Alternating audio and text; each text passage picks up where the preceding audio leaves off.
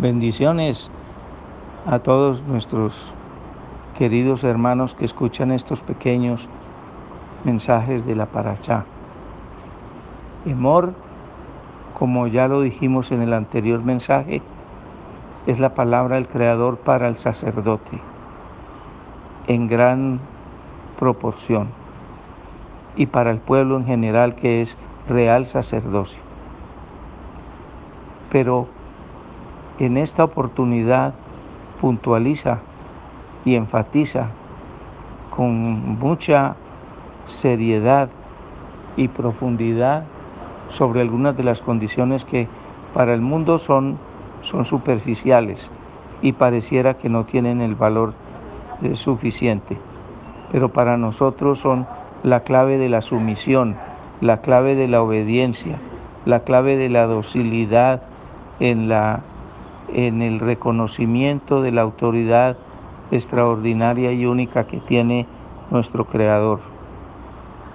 Si no nos sometemos, si razonamos, si pensamos que estas condiciones que pone el Creador tan estrictas para la purificación del sacerdocio son eh, reglas que pasaron de moda o que fueron hechas sola y, exclusivamente para la antigüedad y que ahora es imposible cumplirlas, nuestra actitud estará errando y estará eh, transmitiéndonos un mensaje equivocado de la, del pensamiento del Creador.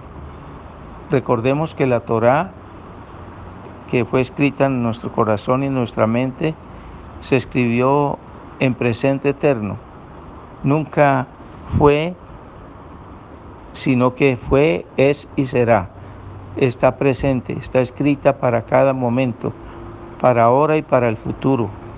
La bendición es entender eso. No hay desactualización, no hay que conseguir explicaciones, no hay que traducir con palabras rebuscadas en, en diccionarios y o, en exegesis de ninguna clase, menos aplicarle numerología o ciencias eh, distintas al amor, a la ternura y la dependencia por completo del Creador. Si la revelación no funciona con nosotros, seguramente nosotros no somos de Él. Él le revela todos sus secretos a los suyos. Esa fue una promesa.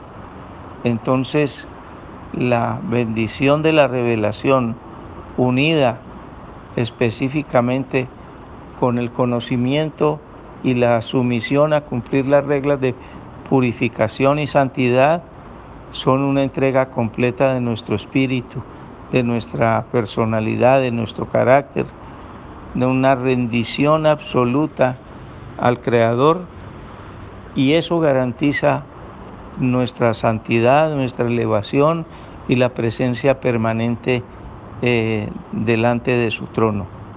Que el Creador sea siempre bendecido porque nuestro testimonio es el que es, es el correcto, es el de bendición y no una superficie eh, eh, santa y una profundidad rebelde.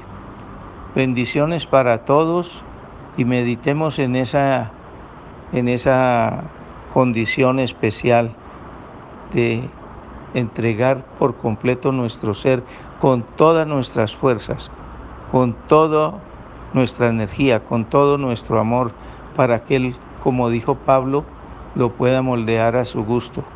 Es necesario de crecer nosotros para que Él crezca en nosotros.